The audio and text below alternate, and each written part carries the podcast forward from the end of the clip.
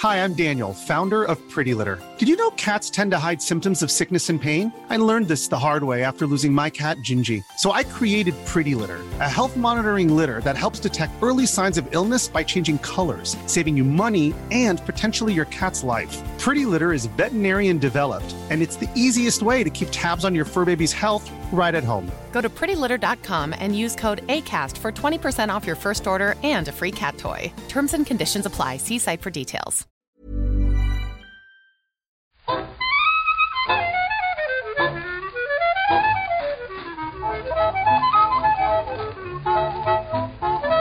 Muy buenas, amigas y amigos. Bienvenidas, bienvenidos una semana más al podcast Reload, programa sobre videojuegos que hacemos desde anightgames.com. Lo hacemos en este caso un poco como y cuando podemos. ¿Qué tal, Marta? Muy bien. Yo pensaba que ibas a decir que, como hoy estamos grabando el martes, que es raro, pero además es San Valentín, iba a decir que este era como mm, nuestro regalo de, de enamorados a, a la gente, a los Patreon. Espero, espero que quede como un regalo, vaya, que podamos poner al final un lacito y olvidarnos, entre comillas, de este programa 21 de la decimocuarta temporada.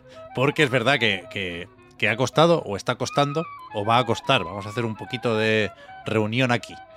No sé si lo habéis visto en patreon.com barra Reload, pero la semana pasada no pudimos acabar de grabar el podcast. Hicimos una parte del direct, pero no quedó especialmente bien porque yo no tenía la cabeza para podcasts, porque tenía al, o había tenido al niño enfermo aquí toda la semana y no estaba Víctor tampoco y todo el rato hacíamos alusiones a Víctor, ¿no? En plan, ¿qué pensará? ¿Qué pensará Víctor? Metroid Prime. Y Era como Pucci. Sí, no, no quedó bien, no quedó bien. Entonces dijimos, bueno, esto no lo publicamos y ya veremos si eh, nos ponemos al día con un segundo intento de este programa o ya lo dejamos para la semana que viene y si tiene que quedar más largo, pues que quede más largo. Pero es que para el próximo programa se nos están acumulando ya unas cuantas cosas, unos cuantos juegos, vamos a intentar meter una entrevista. Si en abierto se publicara el lunes que viene, ya nadie se acordaría del direct, me temo. Con lo cual, nos podemos equivocar una vez más, pero yo creo que es mejor hacer un podcast reload mini, usando terminología de Nintendo también, con las presentaciones, y, y, y después el jueves, pues, seguir como, como si nada, ¿no? Sí, eh, me, me parece bien. O sea, quiero decir, así nadie pierde el contenido y, y dejamos lo importante de la semana separado de lo importante de la semana anterior. Yo creo que es lo mejor. Yo creo que Sí, es lo mejor. Decía el jueves porque es cuando, en principio, si nada se tuerce, grabamos los programas ¿eh? y grabaremos el, el siguiente.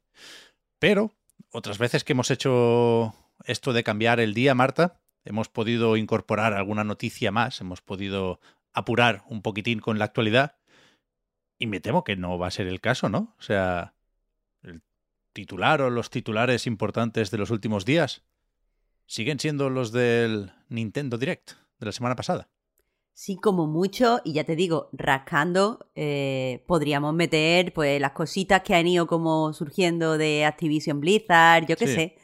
Pero igualmente, eh, es lo que comentábamos eh, la semana pasada también en el recarga, tenemos poco eh, conocimiento sobre, sobre derecho mercantil internacional como para profundizar aquí, ¿eh?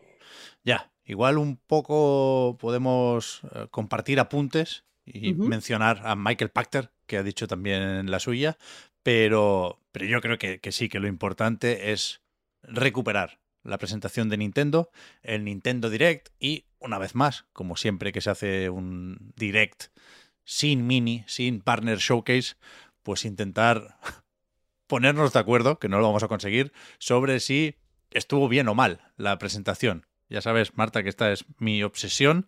Cuando veo una presentación de este estilo, me gusta estar en sintonía o sentirme en sintonía con la mayor parte de la comunidad y no, no estoy seguro de que lo consiga en este caso, porque, bueno, según a quien le preguntes, por supuesto, ¿eh? pero creo que en general hay una buena opinión sobre este Nintendo Direct, pero a mí no me pareció especialmente celebrable. A mí sí, o sea, tú y yo nunca estamos de acuerdo, somos como las personas más diferentes del mundo, tú y yo. Em, yo en este caso sí, también he visto como tú que mm, hay una cierta tendencia a decir que estuvo bien y supongo que es que eh, la gente está entrando a este evento como, como yo, viendo si hay cositas que puedan apuntar en su calendario, viendo si hay cosas que les ilusionen eh, y básicamente como mm, pensando eh, cómo van a usar la Swift en, los próximos meses. Pero claro, tú lo estás mirando un poco como el analista de, de videojuegos que tiene que sacar una lectura entre líneas sobre Nintendo. Y claro, tu lectura es negativa.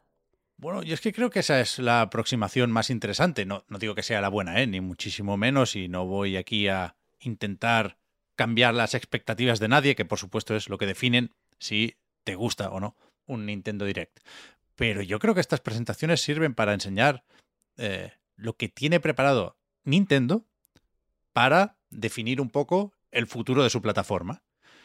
Y en este sentido, es verdad que hubo hasta un lanzamiento sorpresa, ¿no? Un Shadow Drop de estos. Lo, lo, comentaremos, por supuesto. Hubo demos. Pudimos ir a por la Switch al terminar la presentación, que entiendo, por supuesto, que esto es siempre un plus. Pero a mí me cuesta mucho, muchísimo decir que un Nintendo Direct es bueno cuando Nintendo no anuncia ni un solo juego nuevo.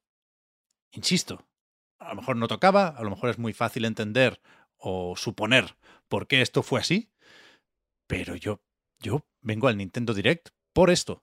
Y, y creo que no estoy solo. Creo que no estoy loco tampoco. Yo no creo que estés loco, evidentemente, eh, pero sí que creo que tendríamos que desprendernos a lo mejor de esta idea de que eh, pues cuando una compañía anuncia un evento, va a hablar solo de su compañía y solo se va a centrar eh, en sacar músculo. Porque yo creo que, como con lo que se ha diversificado al final, pues el, el, ámbito de los jugadores, al final lo único que quieren es atraernos hacia su plataforma, no necesariamente hacia su compañía. Y creo que quieren hacerlo para generar este pensamiento de la Switch es buena porque juego a estos juegos. O sea, no solo la Switch es buena porque es de Nintendo y Nintendo hace este tipo de cosas, sino porque todos estos buenos recuerdos jugando los voy a generar en Switch o estoy esperando esto porque lo puedo jugar en Switch. No sé si me entiende. Es eh, un poco mmm, salirnos de la compañía y centrarnos en la plataforma y, y considerarlo como entes por separado. Creo que no, no tiene sentido que solo pensemos en Switch para juegos de Nintendo.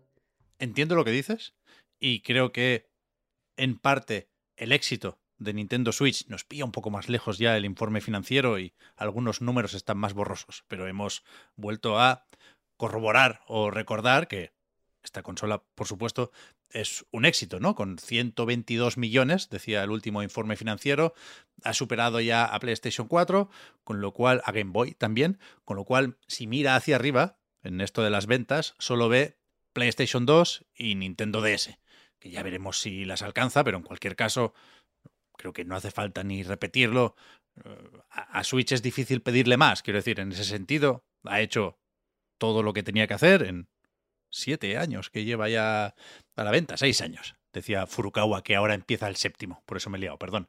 Pero que una de las claves del éxito, decía, eh, es que hay juegos que son multiplataforma, como el que más, y, y, se sienten un poco más de Switch, por lo que sea. Claro. ¿eh? El Sea of Stars, que sale en PC, sale en Play, eh, tiene la demo de momento solo en Switch. Y al ponértelo aquí, pues es fácil que te imagines jugando a esto, deberías, está muy bien, eh, en una Switch. Pero para eso están también los Nindies y los Indie Wall y los Partners Showcase que decía hace un momento. Al Nintendo Direct se viene por los juegos de Nintendo. Sí, asterisco, porque, o sea, te, te explico.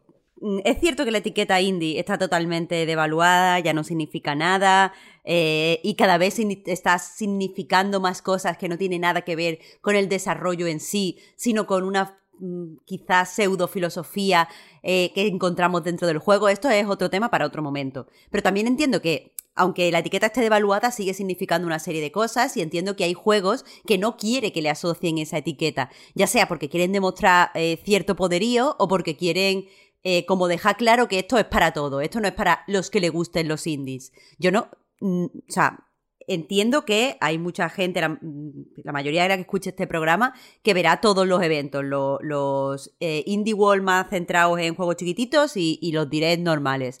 Pero habrá gente que dirá, bueno, pues los indies me dan un poco igual, yo esto no lo voy a ver, o no me voy a quedar despierto, o no lo voy a seguir. Entonces, posicionarse aquí significa muchas cosas. Eh, y, yo, desde luego, de los juegos que, mostraron, ninguno creo que pudiera estar de forma natural y sin opacar al resto de juegos en un, en un evento de, indies. Así que no lo sé. Yo, yo creo que, que los juegos de aquí tienen sentido verlos en un evento más grande, más direct. Está claro, ¿eh? Yo tampoco creo que ganemos nada sacando juegos de aquí, aunque es verdad que si me tocara preparar la presentación, pues seguramente intentaría aprovechar, estoy haciendo comillas, los 40 minutos de otra forma, porque son muchos minutos y porque creo que es evidente que hay una serie de bromas sobre refritos que sobrevuelan la, la conversación, ¿no? Y que sí son convenientes y son comprensibles, pero creo que en este caso poco tiene que ver la cosa con la, con la preservación. Por supuesto, no lo digo pensando en Metroid Prime Remastered, que debería llamarse Metroid Prime Remake, pero, pero eso es otro tema. Yo, de nuevo, no, si no creemos que sobra nadie aquí, yo sí pienso que falta alguien. Y, de nuevo, a lo mejor doy demasiada importancia a la, a la, idea del anuncio, pero creo que para esto sirven este tipo de eventitos. En cualquier caso, que no se entienda esto como una queja al catálogo a corto y medio plazo de Nintendo para Switch, porque, que os voy a contar, a tope con The Legend of Zelda Tears of the Kingdom, que cerró la presentación, a tope con Pikmin 4, que la abrió, y a tope también con ese Metroid que en la nota de prensa de Nintendo es lo primero que destacan, ¿no? Quizá porque ya podemos gastar dinero en esto y con los demás hay que esperar, pero me parece que es una forma de intentar hacer el resumen, muy resumen del direct, ¿no? Creo que estos tres juegos fueron los más importantes y ahora iremos uno por uno, ¿eh? Pero, pero viendo esto, y aunque sabíamos que eh, los 40 minutos que duró la presentación iban a servir para, sobre todo, enseñar juegos que estuvieran disponibles durante la primera mitad de este 2023, yo creo, y, aquí, una vez más, no creo que sea solo cosa mía, que todas o casi todas las preguntas que nos podamos hacer sobre Switch post Tears of the Kingdom nos llevan irremediablemente a pensar en la sucesora. Es decir, creo que, y no hay nada de malo en esto, al contrario, ha sido un ciclo largo y perfectamente saludable, creo que empieza el principio del fin de Nintendo Switch. Entonces, si nos preguntamos por Metroid Prime 4, pues rápidamente nos vamos a ¿será intergeneracional? El próximo juego de Samus. Si decimos, hostia, es raro que estemos viendo tantas cosas de la película de Super Mario, ¿no? En la Super Bowl, en redes sociales, por supuesto, en anuncios de YouTube, me sale alguno también, pero no sabemos nada sobre el próximo juego de Mario. ¿Servirá para estrenar la siguiente consola? Bueno, no lo sé, creo que es... Eh, eh, yo personalmente lo reconozco, lo confieso, ¿no? Eh, he tenido prisa por jubilar la Switch cuando habrá quien diga que no hacía falta, la mayoría dirán que no hacía falta, ¿eh? Pero ahora creo que, que sí que es muy fácil toparse con, con esa conversación sobre el, el futuro o la próxima plataforma de Nintendo. ¿Cuándo sabremos algo de esto? Pues no lo sé, porque no sé qué pasará con el E3, si habrá presentación en verano, si publicarán un vídeo a finales de año como hicieron con la Switch, o si ya nos esperamos al que viene. Pero creo que, bueno, que, estamos en ese punto, vaya, y que el, el, Direct al mismo tiempo lo confirma y reconoce que, que es pronto para dar detalles, ¿no? Con lo cual se queda un poco cojo, se queda un poco cojo. Entiendo lo que dice y aparte esto de que estamos en el principio del fin, si queremos verlo así, eh, que yo, yo estoy contigo, vaya, eh, no solo lo vemos en el direct, sino el hecho de que eh, las. O sea, hoy esta mañana cuando hemos grabado el recarga estábamos hablando de que ya pues Switch está entrando en un descenso, o sea, en el descenso de las ventas de, juego, al menos en, Europa. Entonces es, es, también normal que si ya, eh, y eso iba a pasar tarde o temprano, eso pasa siempre, la gente se va interesando por otras plataformas, la gente se va eh, interesando por otras cosas que parecen más modernas, porque no se nos, que no se nos olvide que al final los videojuegos atraen a mucha gente que le gusta pues la tecnología y todo este tipo de cosas y está a la última de que todo se vea lo mejor y sea lo más moderno. Entonces, eh, si está ya en ese descenso en ventas, si está entrando ya en esas dinámicas, pues también parece inteligente guardarse las cosas para lo que será lo próximo y salir como muy, muy bien de, lanzamiento, ¿no? Con algo muy vistoso. el Odyssey 2, vaya. A tope. O sea, yo estoy dispuesto a ser comprensivo, faltaría, y me interesa mucho, lo he dicho varias veces, el, plan que pueda tener Nintendo para lo intergeneracional y todo lo que tenga que ver con la retrocompatibilidad. Quiero decir que, que, estaré ahí del primer día, ¿eh? y, y estaré encantado de pagar lo que toque para jugar a la mejor versión posible de Metroid Prime 4. Insisto, suponiendo que, veamos más de una versión de ese juego, ¿eh? que, no está necesariamente claro, pero es fácil dejar volar la imaginación. Pero sí, sí, o sea, las ventas de Switch en enero y en Europa cayeron un 11%, que, que, que es poco, ¿eh? quiero decir, en el informe, a nivel global, durante el trimestre anterior, que era el fuerte, el de las Navidades, eh, el descenso fue de un 20%. Y tocó rebajar las previsiones de ventas de 19 a 18 millones, creo recordar. Ya digo, hace unos cuantos días que escribimos y hablamos de esto, pero me parece que era eso. Y me parece que al principio de este año fiscal la, la previsión era de 21 millones. ¿eh?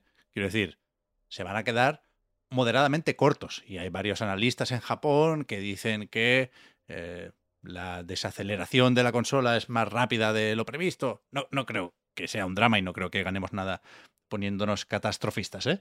Pero, pero evidentemente en, Nintendo saben esto, vaya.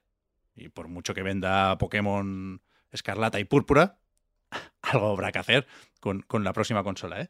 Pero, pero insisto también, es, es, es fácil al mismo tiempo dejar esa conversación para más adelante, porque, hostia, vale, el Advance War 1 más 2 lo tenían por ahí, lo tenían que sacar en algún momento, ¿eh? será en abril. Pero si vamos ya a por los juegos, Marta, ¿por cuál empezarías tú? ¿Por el Pikmin o por el Zelda?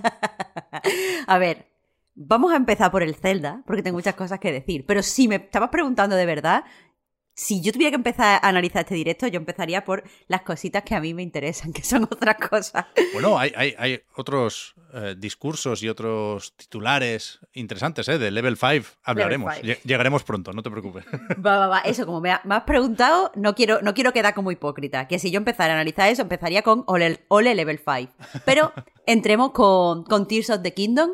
Eh, que creo, me, da la sensación que, que Nintendo esperaba que esto hiciera mucho más ruido y no lo ha hecho para, la expectación que sí que hay alrededor del juego. Y es porque este avance eh, no está bien. O sea, e, este tráiler no es que sea un horror, madre mía, no me gusta nada de lo que veo. Pero me parece que, está centrado en el mismo tipo de imágenes y mismo tipo de sensaciones eh, que transmitían los anteriores. Y yo con esto puedo hacer dos cosas. O fliparme o no fliparme. Y si me flipo, lo que pienso es que hay un, un giro, va a haber un girito que no quieren desvelar en los trailers y por lo tanto están muy limitados con lo que pueden enseñar.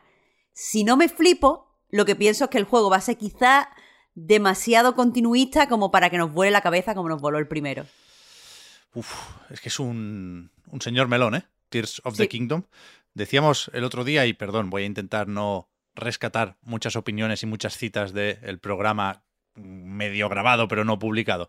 Pero decíamos que, que, con esto sí hay cierto consenso con que el tráiler podría haber sido mejor y lo planteábamos en unos términos que a mí me parecen eh, ilustrativos, ¿no? Que es que hace ya que vamos para cuatro años del anuncio de la secuela de Breath of the Wild, creo que fue en el E3 2019. Y, varias veces hemos tenido que decir aquello de eh, Zelda ha salvado el direct. Creo que lo ha tenido que hacer o lo ha intentado hacer demasiadas veces. Y, creo que, en este último no lo consiguió. Es decir, si, si, si te había gustado el direct por otras cosas, esa opinión mm, variaba poco con Zelda. Y si no te había gustado, era insalvable en, ese sentido, ¿no?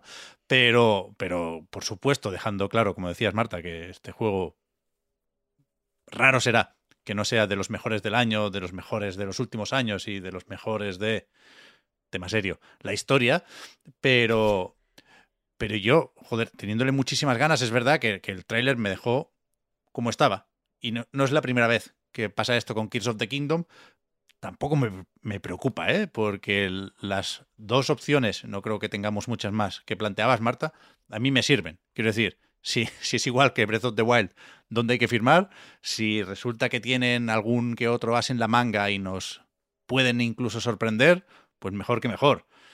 Yo creo que no nos pillamos los dedos si, si, si pensamos una vez más en la posibilidad de que se pueda controlar a Zelda en algún momento, ¿no? Veía un, un artwork con, con, con, la princesa que tenía esta especie de tabla Sheikah, era tabletomando que usábamos para navegar el mundo del, del juego anterior.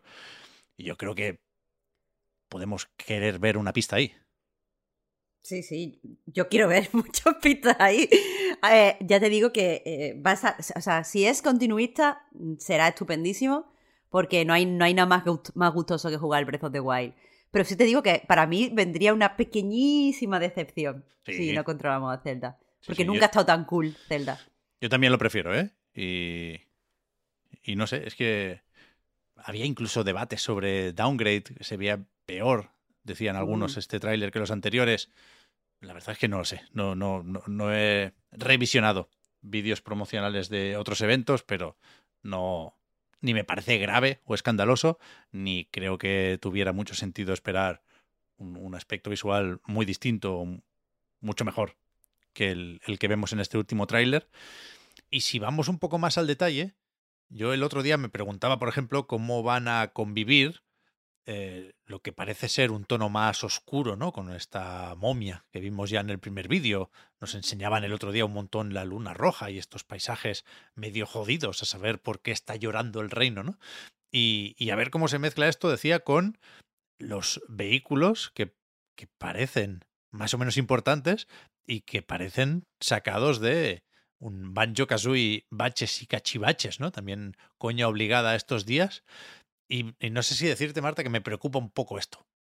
Poquitín, nada más. Pero es que ya en, la expansión de Breath of the Wild, la, la, moto no me gustó mucho. Pero bueno, cuando pienso en este Zelda, me, me sigo acordando ¿eh? de aquel capítulo de South Park que recuperamos a menudo con Carman que se congelaba o criogenizaba para esperar la Wii. O sea, a mí despertadme el 12 de mayo, que faltan solo tres meses, y, de cabeza, de cabeza esto. Que te, despiertes y lo tengas ya entre las manos. O sea, uff, qué bien. Sí. sí, sí, sí, sí, Pero bueno, Pep, a mí lo que me interesa aquí también es tu opinión sobre, sobre Pikmin 4, porque yo no soy muy de Pikmin y tú sí, y para lo que eres de Pikmin te he escuchado poco, poco entusiasta. Me van a funar, Marta. Sé que, sé que no te gusta esta palabra. Odio la palabra esa, la odio. es que ahora está muy de moda. Me van a funar porque no, no me gusta el perro. Ya, o sea, mm, a mí tampoco, pero no me gusta el perro porque me parece feo. A ti creo que no te gusta por otras cosas. No me desagrada, ¿eh? No le tengo tampoco manía al perro, no gano nada. Posicionándome ahí. Pero, pero lo veo innecesario. Creo que no sé, lo, que hemos visto en el vídeo, que por supuesto puede ser más, ¿eh? creo que no hacía falta en, en la fórmula de Pikmin. Y es verdad que es gracioso ver cómo, hostia, no recuerdo exactamente qué era, pero cogía o movía algún objeto que por la interfaz sabíamos que requiere de 10 Pikmins para ser movido, ¿no? Con lo cual tiene como poco el perro la fuerza de 10 Pikmins. Seguro que habrá algún puzzle o alguna mecánica interesante ahí pero lo de tener que estar pendiente de otro bicho, no sé si, si me apetece. Y la imagen de eh, los astronautas más, todos los pigments agarrados al perro y viajando de un sitio a otro o, nadando, me, me, parece guay, me parece curiosa, pero me parece también que, que puede ser la típica novedad vistosa para ocultar la falta de otras novedades más profundas y más significativas, ¿no? Y en ese sentido, yo, joder, me flipa Pikmin, ¿eh? Sobre todo el 3, así que el 21 de julio, apuntadísimo, ahí estaré, en la tienda o que me lo manden, pero desde luego yo quiero la edición física porque hemos visto también la cajita y por supuesto, eh, no había dudas ahí, vuelve a ser preciosa. Sobre el Zelda no lo hemos dicho, Marta, pero, pero anotación aquí. Hubo cierto miedo, diría, con lo del precio, pero al final quedó claro que la subida era solo para los Estados Unidos. Es decir, ahí costará Tears of the Kingdom 70 dólares, cuando Breath of the Wild y el resto de juegos de Switch eh, costaban 60. Aquí costará 70 euros Tears of the Kingdom, pero es lo que costaba ya Breath of the Wild y Super Smash Bros. Ultimate. Lo, lo comprobamos el otro día, es curioso, estos dos juegos, pronto serán tres, son más caros en Switch, los demás hay de 50, hay de 60, pero valen lo mismo, digamos, en dólares que en euros. Y, y, en Europa llegó antes esto de el caso por caso, que dice ahora Nintendo en, en Estados Unidos. Pero vaya, mm, para, para, los de aquí es o fue una no noticia lo del precio. Eh, Pikmin vale 60, ¿eh? Y hay que comprarlo en físico. Repito, es muy bonita la caja. Eh, que, que, a eso, a tope con Pikmin, pero me da un poco de miedo también por el rollo de, del patio trasero, de estar en, en una casa, de, lo veo un poco más contenido de lo que a mí me gustaría. ¿No, te parece que eso da como una capita de, de encanto? Yo cuanto más lo veo, más eh, como más mágico, cotidiano, me parece. Oh, no, no, no. Yo quiero, o sea, sé que al final la gracia en Pikmin era también encontrarte la, la, la famosa pila Duracell, ¿no? Pero, pero yo quiero un Pikmin expansivo. No te voy a decir que de mundo abierto, porque no tendría ninguna gracia el diseño de niveles ahí, pero, pero sí, bueno, me gusta en general que Nintendo se desmelene, porque sabemos que se lo puede permitir y, y, y rara vez quiere hacerlo, ¿no? Y entonces en este Pikmin veo un poco de Splatoon 3. De vamos a hacer lo mismo, vamos a calcular bien los riesgos y los presupuestos y, y sabemos que venderemos lo que tengamos que vender. Menos que Splatoon 3, pero, pero con suerte algún que otro milloncejo. Mm, no me, no me, extraña el continuismo. E, especialmente ya. con Pikmin. Quiero decir, con. Por eso. con... Por eso. Splatoon, sí. Con Pikmin mmm, se puede prevenir, se podía pero, prever. Pero fíjate, y no quiero ponerme bajonero, y hablo siempre, que os veo venir, de la jubilación, ¿eh? Pero imagínate que este es el último juego de Miyamoto, Marta. Que dejen hacerle bueno. uno de traca y mugador. Que se vaya a lo grande. Va, bueno, pero.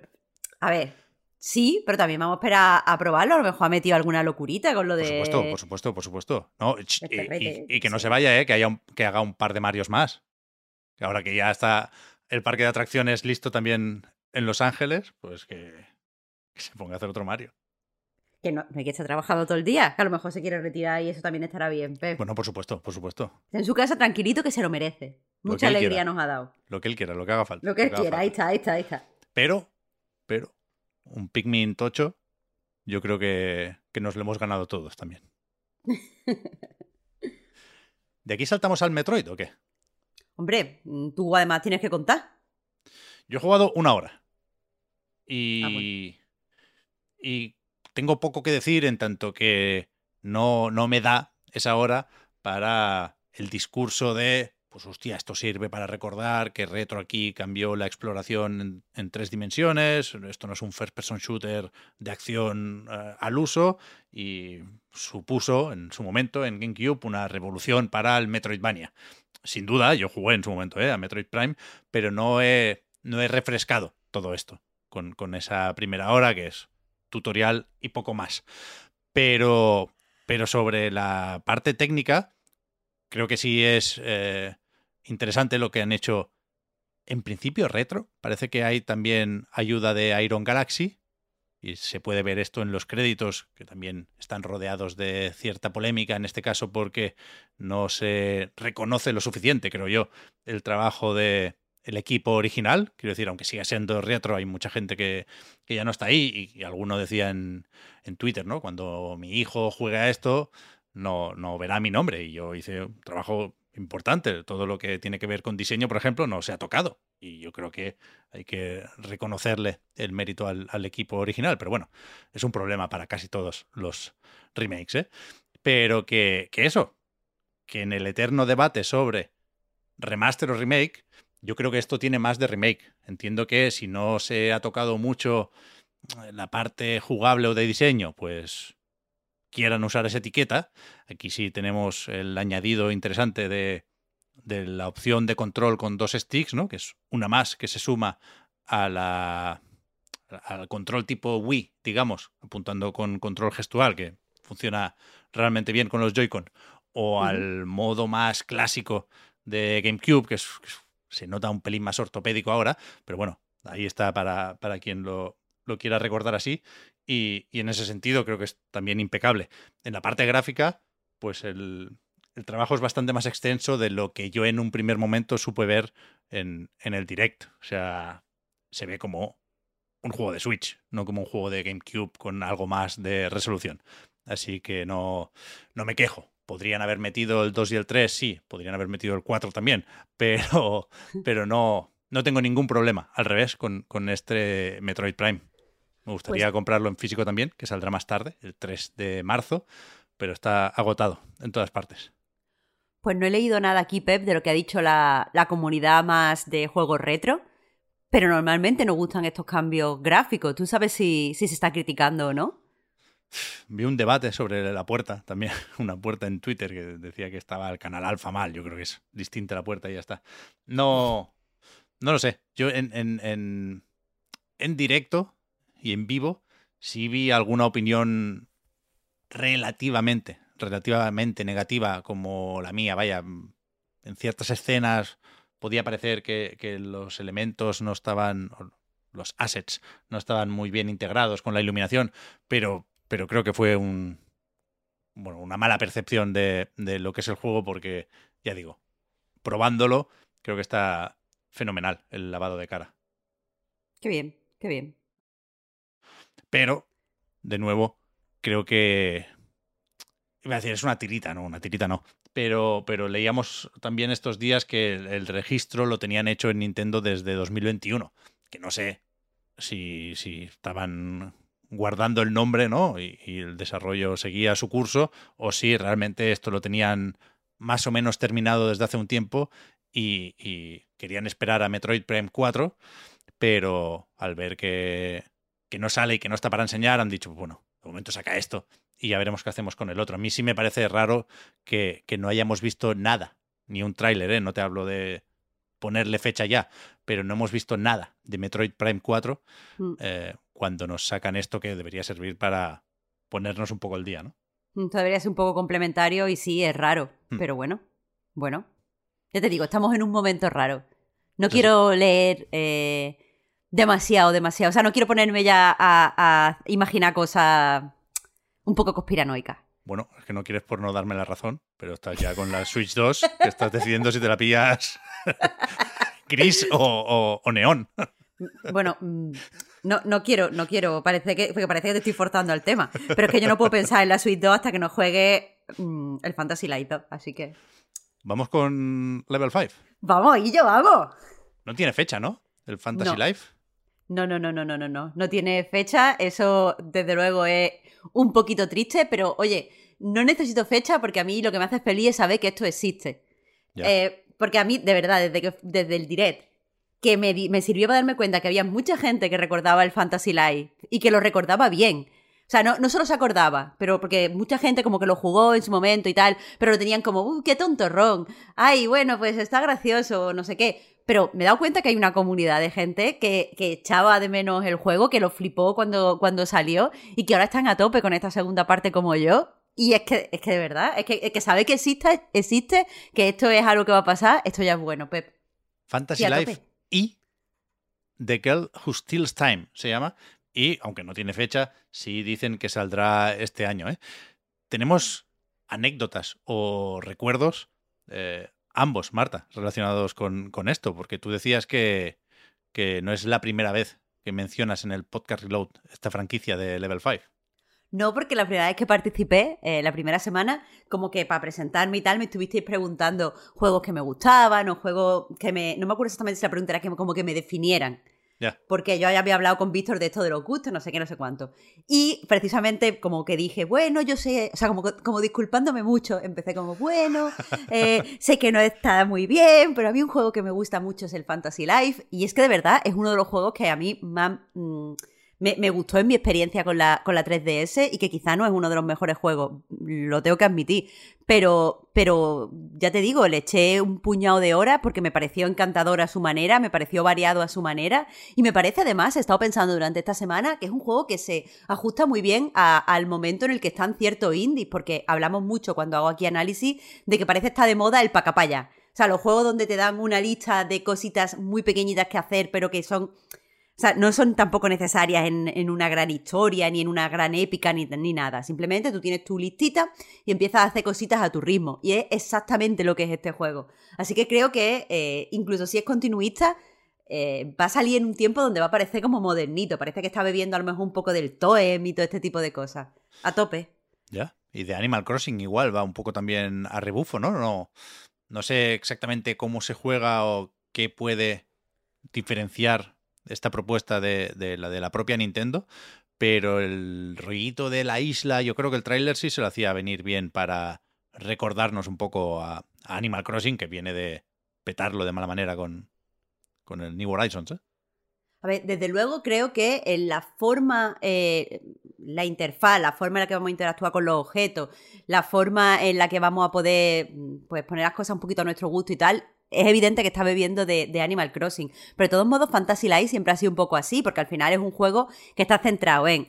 O sea, tiene, dos partes muy diferenciadas. Una es 100% crafteo en diferentes profesiones en las que tú puedes, o sea, en el juego básicamente tú estás en una ciudad y puedes ir a diferentes gremios a hacerte aprendiz de diferentes profesiones. Entonces tú mm, un día eres cocinero y entonces, bueno, cocinera en mi caso, y entonces ese día pues aprendes varias recetas y no sé qué. Y después está la otra parte del juego donde tú sales a un eh, bosque o a varios escenarios a recoger ingredientes y a recoger materias primas para otras cosas. Y muchas veces lo que tú haces, lo que tú, yo una poción que usas haciendo cocinera, pues la puedes utilizar cuando eres paladín para una misión de protección y para no sé qué y para no sé cuánto. Eso que es lo que se ve en el tráiler y lo recuerda Animal Crossing, ya estaba en el primer Fantasy Life. O sea, le han dado un lavadito de cara pero lo que es la esencia del juego, que al final es esto, crafteo, exploración, un combate mínimo y el, el eso, poder hacer como muchas mini cosas, eso ya estaba.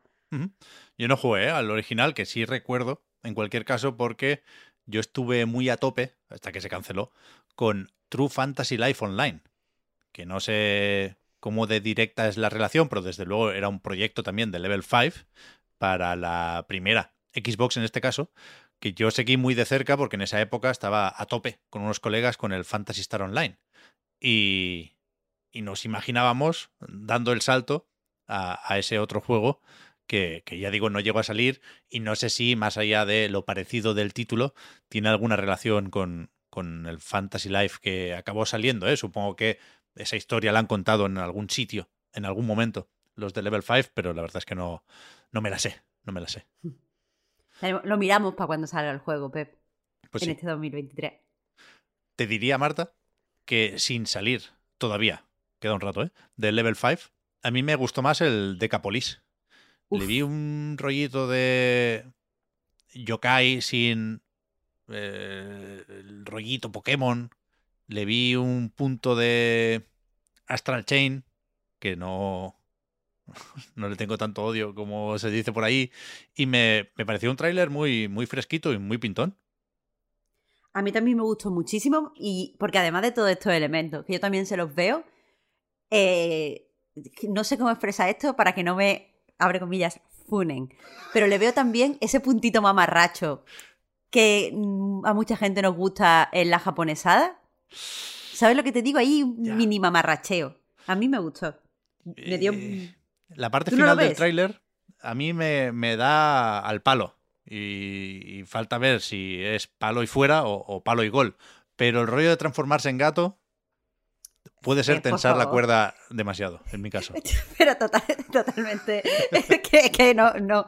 A mí eso es lo que más me gustó. Porque es que esas son las cosas que, quiero. ¿Sabes? No, no quiero simplemente un juego que me recuerde otras cosas que me gustan. Sino también un juego que tú digas, ah, el juego ese de los gatos. Eso a mí me gusta, tío. De verdad, living con él. Yo con, con un arco de estos de energía ya, ya tengo suficiente. Mi cupo de japonesada se llena con esto. Eh, por cierto, Decapolis también para 2023, sin concretar la fecha. Y, y este sí que sale para Play 4 y Play 5. Lo ponen en la web del juego. La versión de Switch, como decía hace un momento, tiene más visibilidad por el, por el Nintendo Direct. Pero yo a este me imagino jugándolo en la Play 5 y la pantalla grande, la verdad. Que sí, pues yo precisamente como tiene, o sea, en el juego hay puzzlecitos, el, el, componente este de JRPG parece que va a ser más pequeñito, a mí me parece un juego ideal para portátil, ¿eh? A mí, yo lo voy a jugar en Switch. Pero este juego está bordeando el graficote. Yo quiero, yo quiero disfrutar del espectáculo aquí. Y después, quizá lo, lo, lo que acabará siendo más importante de Level 5, aunque para eso queda un poquito más, no, no, no tiene fecha ni para este año ni para ninguno, pero que vuelve Layton. Me, me hizo ilusión. Yo jugué algunos Layton, pero no me considero fan. Pero, coñe, ver el sombrero y el gesto del colega sí me, me animó más de lo que podía pensar. A mí también. A mí sí me gusta mucho mm, Layton, eh, una saga que siempre eh, entretiene. No creo que, también digo, no, no, creo que sea una franquicia que apasione como, o sea, tiene, tiene un par de historias buenas, pero en general los juegos son juegos entretenidos sin, sin más. Pero, oye, me encantó la ambientación nueva. O sea, me, me da la sensación como un, una subida de nivel de la, de la franquicia, ¿sabes? Con todo esto del steampunk y con todo. Pero yeah. si te digo algo, lo que más ilusión me ha hecho es que hay un montón de gente a tope con el nuevo Layton, haciendo como memes, con Luke, cuando, que le dicen que su profesor ha despertado y no sé qué, y de verdad me, me ha hecho muchísima gracia. Pero, hostia, a ver cómo, cómo es la exploración. Igual si tiene más de mundo abierto y si se, el control es un poco más tradicional y menos táctil, ya veremos, ¿eh? Creo que, que esto va para largo. Pero la semana pasada hablábamos con Oscar, que también es muy fan de Profesor Layton, por lo visto, del declive de la franquicia, ¿no? ¿Por qué tenemos que hablar ahora de un regreso? Y yo tengo más o menos presente lo de que sacarlo para móviles fue un error, ¿no? Hay cierto consenso en lo de que esa entrega es, es floja, pero decíais que ya en, en, DS o en 3DS hubo un, un, cierto bajón con las últimas aventuras. Bueno, es que si no te gusta la nieta de Leighton, pues hubo cierto bajón, pero yo, yo no firmé las palabras de, de Oscar, ¿eh? A ver... Me... Gustó no, no estaba al nivel Villa Misteriosa, pero estaba bien. Eso, eso es que me gusta mucho que, que, os sepáis los nombres o los títulos completos, ¿sabes? La, la coletilla. Que, que, a mí siempre me suenan a, a películas de Pokémon. No, no, sé por qué, lo tengo ahí como presente. El misterio de los unknown. Y, y de repente, no, sé, no recuerdo, creo que fue Oscar Marta, que dijo: La verdad es que el legado de los Ashalanti era un poco ya más flojo y hostia. Ya, pero, pero él dijo, de Leighton, todo, ¿sabes? él dijo que todos los, los Leighton con Catriel son regulinchi y perdóname, pero la conspiración de los millonarios yo creo que está bastante bien. Pero, o sea, no, no quiero, no quería como dejar para Oscar, pero la conspiración de los millonarios tiene su puntito. ¿Pero ese es de móvil? Eh, no, ¿qué va? Yo lo jugué en 3DS. 3DS y móviles, ¿eh? También. ¿Ah, sí? Ah, no, no lo sabía. Uf, pues aquí hay pique. Me interesa. Yo, yo es que, joder, no.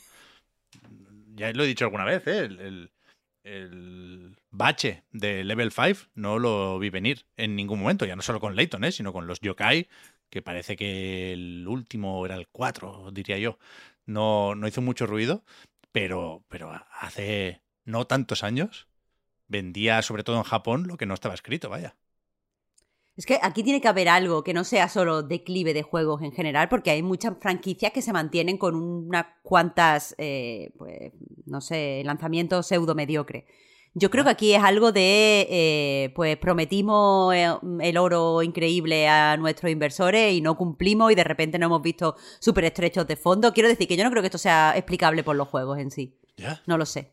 Yo es que recuerdo eso también cuando se presentó. Me interesa mucho el Level 5. Me parece una compañía joder, muy curiosa y con un potencial que, que nunca ha llegado a, explotar, pero que tengo muy presente cuando se presentó el Snack Wall, con el rollo del transmedia, que hablaban también de la serie, de los juegos y tal. Y, y yo no sé por qué, me dejé convencer y estaba segurísimo de que eso iba a ser el, el próximo gran fenómeno. eh, desde el país del sol naciente, ¿no? Y, y casi se comió una mierda, vaya. O sea, llegó aquí muy tarde, sin hacer ruido, la serie no sé ni si existe. Y, y, entre eso y la bola espectacular que se les ha hecho con el último Inazuma Eleven, es verdad que tiene que haber algo ahí.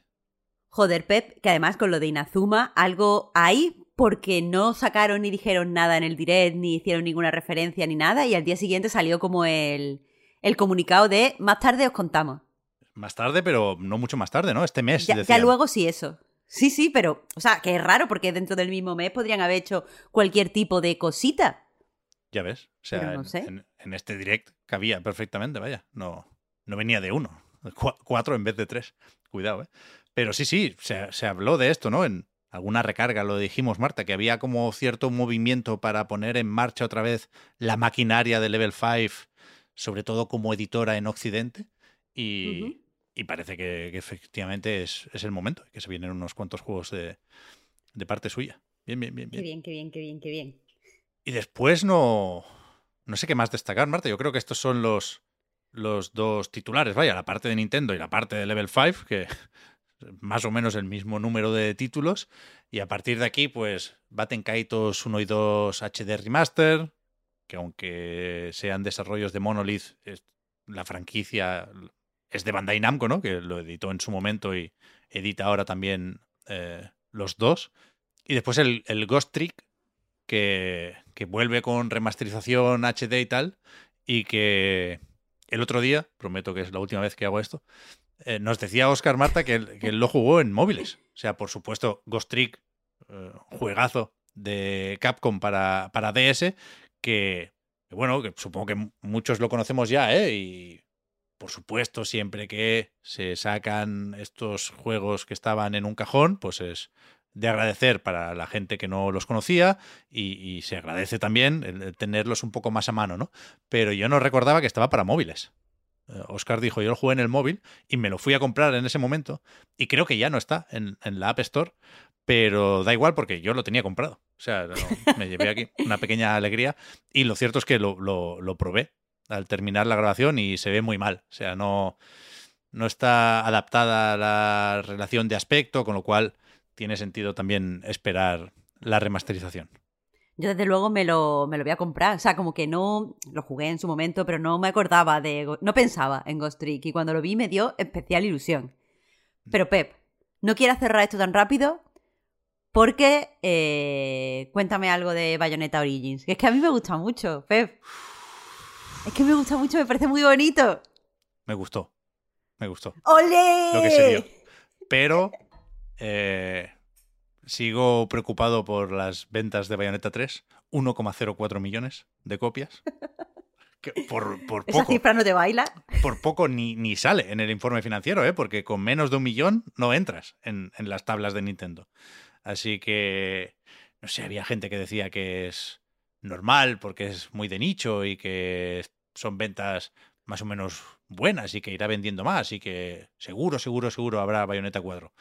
Yo no lo tengo tan claro. A mí no me parecen ventas especialmente positivas y desde luego no, no parece que crezca la franquicia respecto al primer Bayonetta y Bayonetta 2 y, dudo que pueda hacer mucho ahí, sobre todo al precio que lo van a poner, eh, este Cereza and the Lost Demon, que es verdad que hemos leído también avances y parece que no está del todo mal y a mí me, me gustó el vídeo del direct, vaya, me, me, me, gustó, pero porque es fácil gustarme, ¿eh? aunque, aunque, no lo parezca. Con cuatro colorinchis y, y un poco de alegría en, en, la estética, a mí me vale. Y bueno, te, puedes acordar de Okami, te puedes acordar de Majin and the Forsaken Kingdom. Y, y yo creo que me va a gustar. No, no voy a mentir, llegado el momento, 17 de marzo. Pero creo que. Primero, que lo podían haber metido en Bayonetta 3, o como extra o como DLC. Que, hay una parte de Bayonetta Origins en Bayonetta 3. Creo que no, no lo recordamos bastante. Y, y, y, creo que no va a hacer nada por la franquicia, vaya. Creo que este sí que sí va a vender cuatro copias. Joder, pues ahí sí que te hago una objection, ahí como, como picado, porque Yo, yo sí que creo que Bayonetta es una, una franquicia muy de nicho. A lo mejor nosotros la tenemos extra, extra presente porque vosotros, a Victoria a ti, os gusta mucho. Entonces, hay mucha conversación a su alrededor. Quieras que no, aquí en el Reload es un poco meme. Pero yo creo que la mayoría de la gente, eh, pues, pues, aunque sepa, mmm, le suenen campanas con bayoneta, no sabe qué es y, incluso si lo sepa le cuesta entrar porque visualmente, joder, eh, no es que bayoneta sea feo, pero tiene como Mira, por, por, resumirlo de una forma, tiene como, por ejemplo, muchas lecturas que mucha gente eh, pues lo relaciona con. Es que no sé cómo expresar esto. Tiene muchas lecturas queer visuales, por ejemplo, que a mí me interesan. Después, por otro lado, eh, está todo el tema este de la sexualización y la forma de la ruptura de la, cuatro, de la cuarta pared. Un, visualmente hay, hay, mucho que analizar. Mm. Eh, y eso la hace que además de eh, por el género, por es, en ese campo también sea eh, como muy de nicho. Y después llega Bayonetta Origins, que yo creo que es como muy eh, es todo lo contrario, su, visualmente es como muy poco de nicho, es como muy amable, eh, muy pintón, muy fácilmente asimilable. Eh, parece que el juego es un poco más lento, el combate, para que pueda entrar gente que es más torpe como yo. Yo creo que si hay una forma de abrir la franquicia, es esta. Es verdad que el precio quizá no, pero en el resto de cosas, yo creo que sí. El precio no, desde luego, y, y algunos hemos sufrido los puzzles de Platinum Games, ¿eh? Ya, ya, no sé, ya, ya. No sé si han fichado a expertos en la materia, pero, hostia, no siempre sale bien, ¿eh? Cuando esta gente se aparta del combate. Ya. A mí en general los puzzles siempre me son una motivación para entrar a un juego, pero ya, el, ya eres la segunda persona que me ha dicho que quizás los puzzles de Platinum no. Veremos, veremos. Y, hostia, hubo más cosillas, pero yo creo que se van a tener que quedar en mención, ¿eh? Hay demo también de Octopath Traveler 2. No la he podido probar, pero me gustó el tráiler. Fíjate lo que te digo. Samba de Amigo, Party Central. Es algo que existe y yo creo que aquí sí hay que, hay que celebrarlo. Hay un pequeño espacio para la alegría. Me lo voy a comprar, ¿eh? yo soy fan, aquí sí, de Samba de Amigo. Y, hostia, el Sea of Stars, ¿tú lo has probado, Marta? No, que va, pero he leído solo cosas buenas. De, y la gente que ya probó la demo en su momento cuando el Kickstarter ya empezó a hacer ruido con el juego. Eso es. De aquí nos llevamos también la fecha de lanzamiento, 29 de agosto.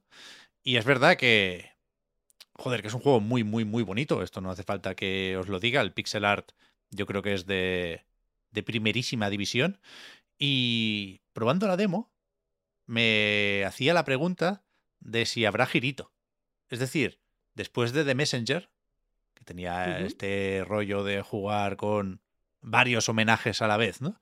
Eh, no sé si, si, va a ser un, una marca de la casa en Sabotage, porque es tan, tan, tan tradicional lo que tiene de RPG o de JRPG incluso. No, no sé qué deberíamos hacer aquí con la denominación de origen, pero que, que le entra muy bien un girito cuidado, un poco como, como lo que decíamos de Zelda, ¿eh? La, las dos opciones son buenas. Yo creo que si se hace fuerte en, en, el respeto a la tradición, pues seguirá siendo un buen juego, pero creo que entraría muy bien aquí un, una, una, sorpresita. Pero, pero vaya, es eso, ¿eh? un RPG más o menos clásico que lo que me gusta, lo, lo que tiene de vigente, tiene que ver sobre todo con el movimiento y con la fluidez. Es decir, yo lo jugué eh, después de haber probado el Zelda de Minish Cap, que no lo hemos dicho, Marta, pero supongo que para mucha gente el anuncio del direct fue lo de los juegos de Game Boy y Game Boy Advance en Nintendo Switch uh -huh. Online. En el caso de la consola más moderna, entra solo dentro del de paquete de expansión, con los juegos de 64 y de Mega Drive. Pero que, que me puso un rato el Minish Cap, que es buenísimo y precioso también, pero se nota mucho lo del, lo del D-pad, ¿no? Que te mueves en cuatro direcciones.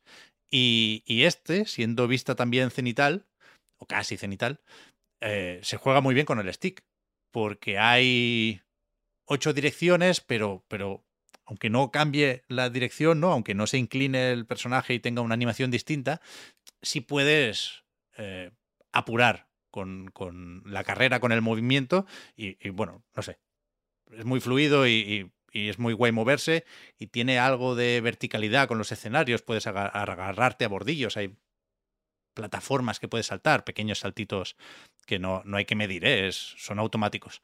Pero joder, creo que va a estar muy muy bien este, ¿eh? Me falta ver un poco más del combate, pero hay, hay mucha mano aquí. Se nota, se nota. Muy difícil no, no dejarse también, solo con la parte visual, no, dejarse convencer, también te digo. Sí, sí, sí, sí, sí. Y lo que falte, nos lo tendréis que decir en los comentarios, ¿eh? porque estoy haciendo otro repasito rápido a la nota de prensa de Nintendo y casi todo lo que veo son pases de expansión de Fire Emblem, de Xenoblade Chronicles, hubo también mucho de esto, de Splatoon 3, que a ver qué pasa con el equivalente a la autoexpansión. Primero nos van a poner un contenido extra un, poco menos estimulante, parece, pero la parte de el escenario blanco, Marta, un poco Nier Automata, ahí hay que poner el meme de Max Mikkelsen, ¿eh? Uno de mis memes favoritos ahora mismo, el de joder, el cine. Esto es cine. Está muy guay, tío. Claramente, Splatoon 3, cuando quiere, que, no siempre quiere, es cine. Y, y eso, eh, han sido unos días, unas semanas, te diría, están siendo tranquilitas y, y el, movimiento, la agitación, yo creo que viene sobre todo con, con la posible compra de Activision Blizzard. Y tenemos que repetir un poco el discurso de siempre. ¿eh? No podemos, no tenemos herramientas ni conocimiento para analizar cada réplica o cada informe de la CMA en el Reino Unido, todo lo que se está preparando con la citación como parte del juicio por la demanda de la Federal Trade Commission en Estados Unidos, porque aquí, al final, lo, que nos interesa a la mayoría, supongo, es saber si esto sale o no. ¿no? Si, van a dejar que Microsoft pague casi 70 mil millones de dólares para quedarse con Activision, Blizzard y King. Y, con todo este salseo y con todas estas noticias, que, que son noticias, ¿eh? no, no lo cuestiono esta vez, no me queda claro si, si está más cerca o más lejos la compra.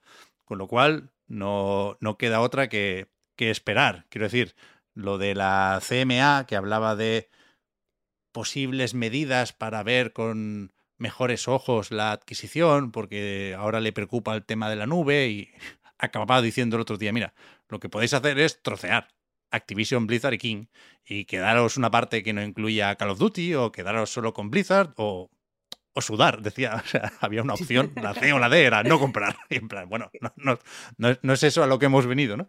Pero que, que no sé qué implica esto porque no, hay incluso señales contradictorias. Lo que decía de Michael Pachter, o de la agencia en la que trabaja, de Wedbush, Morgan, no sé qué, eh, es que, que el informe de la CMA, que en el momento de su publicación, mm, yo leía a mucha gente que decía, hostia, era optimista con esto, pero ahora lo veo menos claro.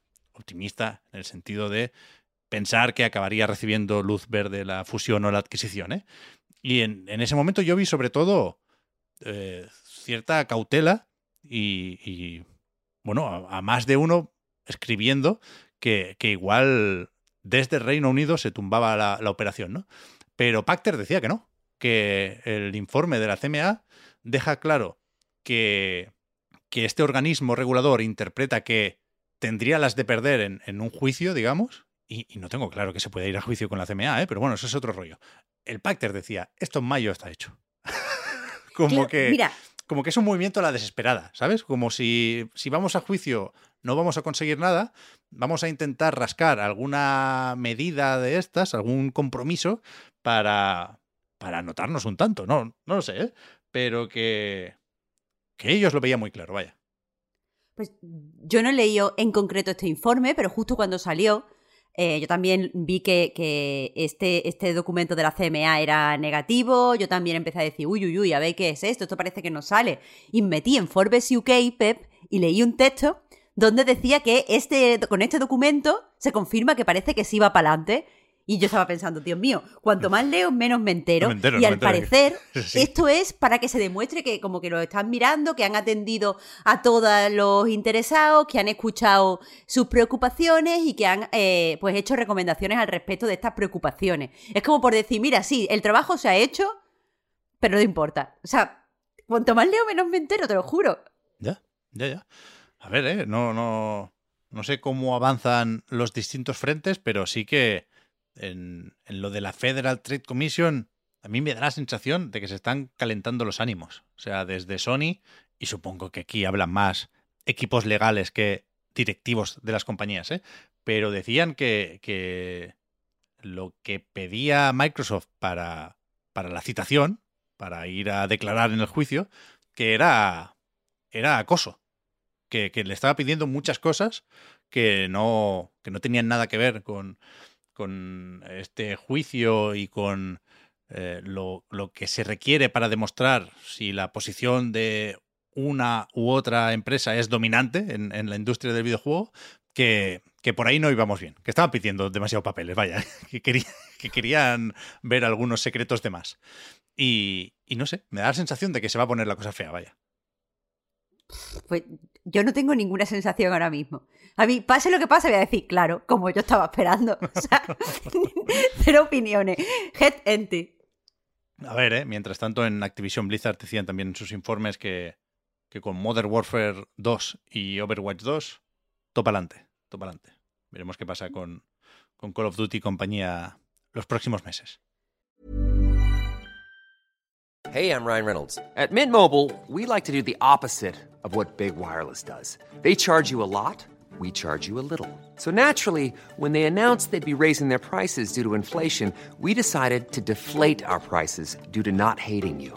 That's right. We're cutting the price of Mint Unlimited from $30 a month to just $15 a month. Give it a try at mintmobile.com slash switch. $45 upfront for three months plus taxes and fees. Promo for new customers for limited time. Unlimited more than 40 gigabytes per month. Slows. Full terms at mintmobile.com. Hi, I'm Daniel, founder of Pretty Litter. Did you know cats tend to hide symptoms of sickness and pain? I learned this the hard way after losing my cat, Gingy. So I created Pretty Litter, a health monitoring litter that helps detect early signs of illness by changing colors, saving you money and potentially your cat's life. Pretty Litter is veterinarian developed, and it's the easiest way to keep tabs on your fur baby's health right at home. Go to prettylitter.com and use code ACAST for 20% off your first order and a free cat toy. Terms and conditions apply. See site for details.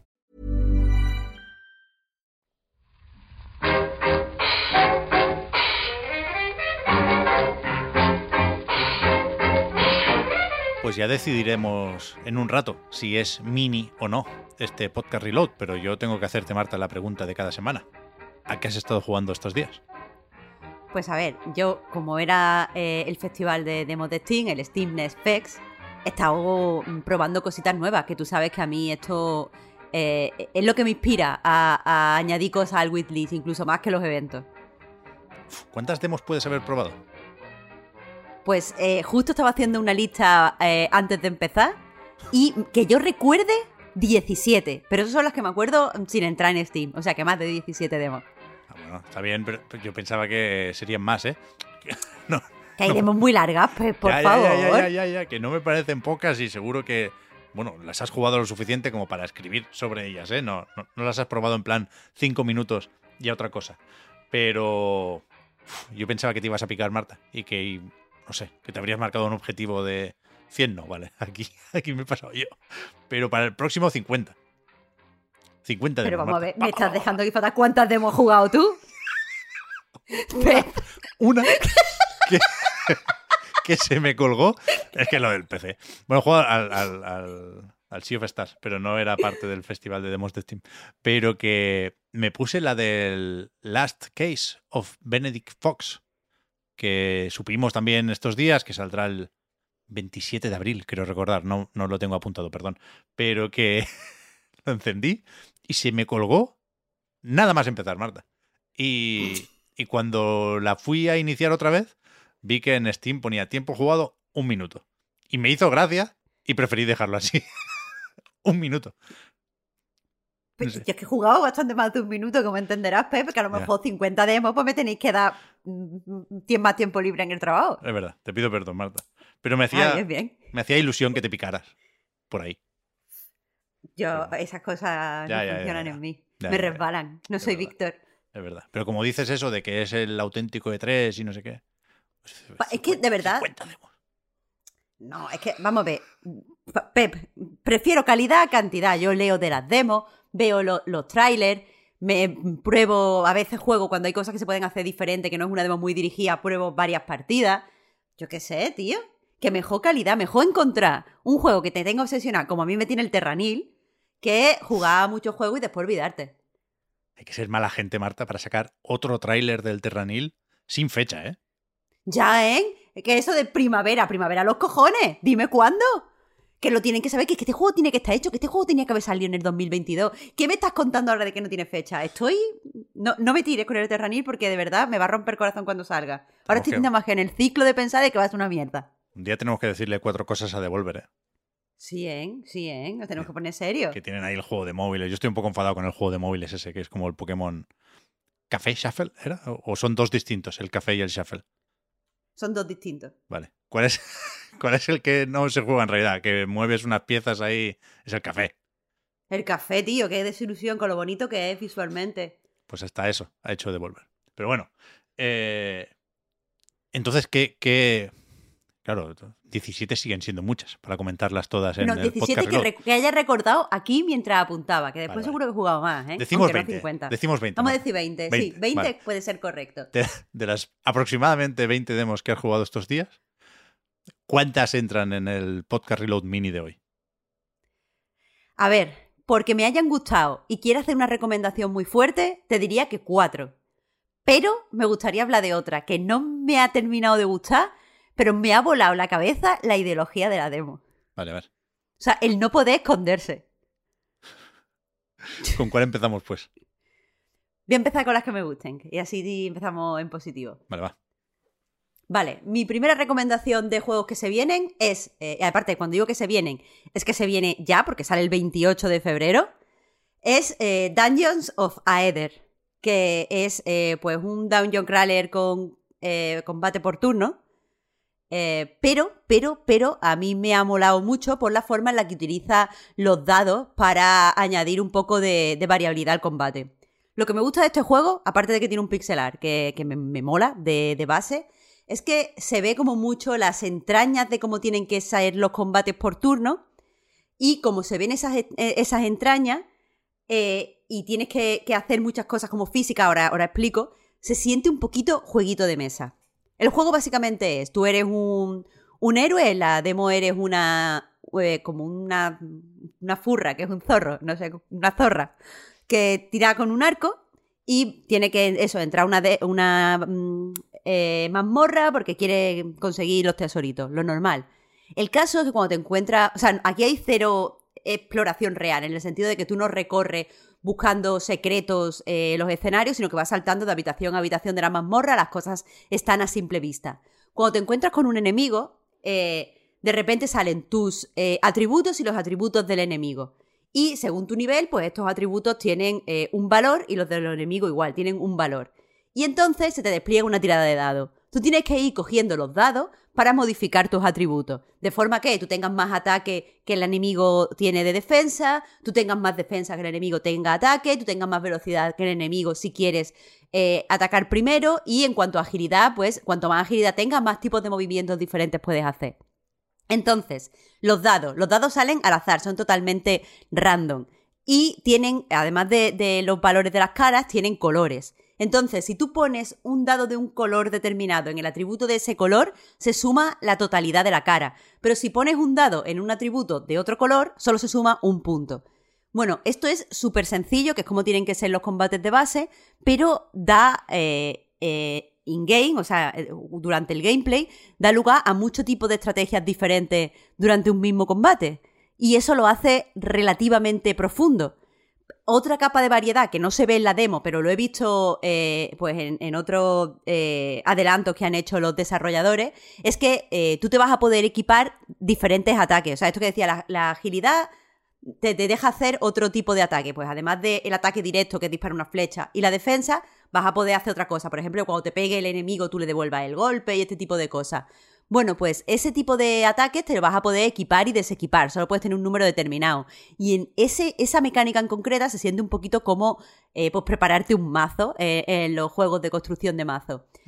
Yo sé que así dicho suena un coñazo, lo de estoy mirando aquí los atributos y sumo y resto, pero de verdad es muy emocionante. Y, y eso que la demo va hiperdirigida, o sea, en la demo las cosas pasan porque sí, tienes que llegar al final porque sí y tal, pero ya te deja ver que este combate eh, va a ser bastante emocionante, vas a poder liarla de muchas maneras, vas a poder hacer eh, ataques como poderosísimos y tal. Y, y de verdad tiene muy, muy, muy buena pinta. Después, continúo. Después de este, de este Dungeons of Aethers, mi demo favorita ha sido eh, Witch Spring R, que es Witch Spring R, que es eh, la versión para PC y consolas de un juego que salió en 2005 eh, en móviles en Corea. Este juego es un, es un RPG eh, que la característica, característica que tiene es que no hay como una historia épica y tú pues vas jugando hasta llegar al fin de la historia o al sitio en el que tengas que tener el combate final. Aquí lo que tienes son 100 días de, de juego, o sea, no 100 días naturales, 100 días in-game, eh, durante los cuales tú vas a tener que hacer una serie de cosas, explorar cierta eh, mazmorra, eh, hablar con varios personajes que tienes que encontrarte en eventos concretos que solo pasan en momentos determinados, y según todas estas cosas que hagas a lo largo de los 100 días, pues eh, tienes un, final de- del juego. Y me gusta porque, primero, eh, mantiene muy bien la, esencia de- del juego original, pero el juego ahora es muy, muy, muy bonito, muy encantador. Eh, hay una parte, o sea, en el juego tú eres como una niña, bruja barra diosa, que vive sola en una casa en el bosque. Y en a esta casa vienen co- constantemente como una serie de enemigos de la corona que se quedan como un poco locos y quieren destruirte y no sé qué. Y eso, a ti lo único que te interesa es comer pasteles. Pero, porque eres una niña, vaya. Eh, pero eso, un día dice, bueno, pues voy a investigar el mundo, voy a ver qué pasa, voy a intentar eh, solucionar todas estas cosas que, que me vienen. El caso, eh, lo que, a- eh, por un lado tienes todo el combate y la recolección de recursos y la exploración de mazmorras y tal que haces fuera de tu casa, pero dentro de tu casa tienes otra serie de mm, juegos. Puedes, puedes usar tu caldero para, para cocinar pociones, puedes entrenar para mejorar tu, tu estadística. Eh, y todo esto en el juego de móvil original se hacía un poco en automático, rollo, tenías el menú y ponías cocinar y si tenías los ingredientes pues te salía la poción. Entrenar, pues tú configurabas lo que querías mejorar y se empleaba un tiempo en ese entrenamiento. Eh, algunos, tenía, algunos concretos tenían minijuegos, pero no todos. Y ahora lo que han hecho es que han añadido un montonazo de minijuegos para la casa. El entrenamiento, tú te pones como, yo quiero en la semana entrenar todas estas cosas. Y de repente se te activa como un minijuego aleatorio. Que puede- puedes quitarlo, puedes jugarlo como en móviles, pero creo que estos minijuegos están bastante bien. Sea como sea, eso, el juego a mí me parece muy, muy guay. Eh, la, la saga Witch Spring es un fenómeno eh, en Corea. Está muy guay que ahora podamos jugarlo y que se vea también en PC. Pero aviso que lo he recomendado a todo el mundo y hay mucha gente, incluido algunos eh, Patreon en el Discord de Night, que dicen que es muy difícil. Así que aviso. A mí no me parece especialmente difícil, pero puede ser porque yo ya lo conociera de antes y sé cómo funciona. Pero el, de, el de móviles, Marta, era free to play. O sea, ¿hay que adaptar algo aquí o sigue siendo free to play en PC? o- No, no, yo cuando lo jugué no era free to play, era... te- había que pagar, vaya. Vale, vale, vale. vale. Que no sé si después ha salido una versión free to play o no, porque sí que sé que de otros Witch Springs sí son free to play con compras in-game. Así que Vale. Joder, es verdad que no el, lo sé. el tráiler es realmente bonito, ¿eh? Me mola. Es muy bonito. Aparte, eh, han aprovechado porque este es el primer remaster que se hace de este, que es el primer título de la saga, pero ya se hizo antes un remaster del segundo título, que yo no lo he jugado. Y una de las cosas que hicieron fue como multiplicar todas las ilustraciones que tienen para las partes de los diálogos, las partes que es más como visual novel. Bueno, pues aquí se ha hecho lo mismo. Hay un montonazo de ilustraciones, un montón de reacciones, un montón de imágenes de recetitas. El juego es muy, muy, muy, muy cute. Pero aparte es muy interesante y es muy divertido. Así que eso, se lo recomiendo incluso si, si no nos gusta mucho el tema brujas que combaten. Que es el mejor tema, por otra parte. A mí me encanta. Mm, Pero bueno, ya mismo sale el próximo eh, atelier. Ya os contaré más de brujas que pelean. Pero eh, eso, sigo con las demos. Me ha gustado también mucho I Am Future, que es un juego que me gusta, eh, primero, por cómo, por cómo se juega, pero también me ha molado mucho eh, todas las ideas alrededor de, lo que jugamos. Porque aquí es eh, pues el típico simulador en el que tenemos que pues, recoger una serie de lo más parecido, aunque no lo sea, sería un simulador agrícola, en el sentido de que tenemos que, tenemos que por ejemplo, plantar zanahorias y con esa zanahoria hacer crema de zanahorias y con la crema de zanahoria venderla para poder comprar semillas de patata, ese tipo de dinámica. Simulador. Pero aquí, en vez de tener una granja, lo que somos es un protagonista amnésico que se ha levantado en una azotea de un edificio semidestruido eh, y está, está totalmente solo. No sabemos qué ha sido de la humanidad, las calles están eh, inundadas, no, no vemos nada. Y lo que tenemos que hacer es aprovechar todos los recursos que tenemos en la azotea para eh, pues ir ampliando nuestro mundo, poder alimentarnos, podemos, poder dormir, eh, está sano, un poco, tiene unas características de survival, pero no, no es eh, estresante como la mayoría de survivals. Ellos se definen como cozy survival. Yo no sé si cozy aquí es la palabra que yo usaría, pero bueno, es muy relajado, no nos morimos porque nos venga de repente, yo qué sé, estemos cinco segundos sin comer. El caso, lo que tenemos que hacer es, pues por ejemplo, tenemos aquí eh, unas cajas, pues desmontamos las cajas y tenemos tablones. Con los tablones podemos hacer un fuego. Entonces el fuego lo podemos usar para cocinar. Con lo que cocinamos podemos ganar fuerza. Y como ahora tenemos más fuerza, podemos ir y eh, pues arreglar esta puerta. Y de esta puerta sacamos unos cables que hacemos no sé qué. Al final es eso, usar lo que tenemos. Lo que me ha gustado es que estamos en un espacio muy limitado y las cosas que tenemos están también limitadas. Entonces todo el tiempo tenemos que eh, buscar cómo aprovechar y cómo reaprovechar los elementos. No va tanto de tener muchas cosas, eh, lo típico de los simuladores de granja, que al final tienes 30.000 cofres llenos de 30.000 cosas y produces por demás. Y aquí tenemos que tener un poco en mente, al menos lo que podemos ver en la demo, que si gastamos la batería en hacer esto, no tenemos batería para hacer esto otro. Y si tenemos unos cables que ponemos aquí, entonces no podemos hacer esto de allí. Y tiene, tengo la sensación de que vamos a estar siempre muy limitados, por lo que he podido ver en los avances y porque lo, por lo que he leído en lo, en lo, en lo que han dicho los desarrolladores, vaya. Y quieras que no, me, me, mola. Lo único que, que, me ha extrañado en este juego es que parece que sale relativamente pronto, tiene la fecha de lanzamiento el 18 de mayo, y personalmente, no sé si es que la demo es antigua, no me parece que esté para pa salir, porque lo, lo, estaba comentando con, con, varias personas. El núcleo jugable del juego está y funciona muy bien, pero por ejemplo no tiene todas las animaciones, a nivel de interfaz eh, deja un poquito que, que, desear, no está excesivamente pulido. Que ya digo, puede ser que la demo sea antigua o que se vayan a poner a hacer ahora animaciones como unos descosíos. Pero sea lo que sea, eh, me parece muy pronto este 18 de, de, mayo para salida. Quieras que no, estaré pendiente, porque es lo mismo que me pasaba con Terranil. Me, me seduce esa idea de que no basemos los simuladores simplemente en la acumulación de cosas. Me gusta más que pensemos en cómo y por qué construimos las cosas y por qué empleamos esta energía. Aparte, eh, una cosa que se apunta en el avance es que va a ser importante la automatización. Es decir, no va a ser tan importante hacernos ricos como en otros simuladores, como el trabajar poco. Y hay muchísimos chistes, por ejemplo, en los trailers con, pues voy a poner esta máquina haciendo algo y yo me quedo aquí eh, pescando tranquilamente. Y me, me, gusta que se, que se hable en, ese, en esos términos de la automatización, en el término de no, así yo no trabajo. Yeah. Así que, qué guay. Este me ha gustado mucho. Y el último Pep que destaco como, como juego que me ha gustado mucho es Minecraft Market, que es, eh, es un juego que lleva en desarrollo 10 millones de años Muchísimo. en 2021. Sí. ¿Perdón? No, no, que muchísimo, que no sé si lo vimos por primera vez en un PC Gaming Show igual, pero, pero sí, sí, en un eventito de estos y, y ya creo que pintaba muy bien y desde entonces no, no he ido siguiendo la pista del desarrollo, la verdad. Yo sí, pero porque sigo eh, pues al, al, creador, al dibujante, esto parte de, de, un dibujante que se llama Brent Kobayashi. Uh -huh. Y lo sigo, entonces he estado siguiendo el desarrollo, pero que este es un juego, recordemos que tenía que haber salido en 2021. De hecho, yo a final del 2022 lo puse en mi lista de los juegos más deseados para el año que viene. Me comí, vaya, los mocos.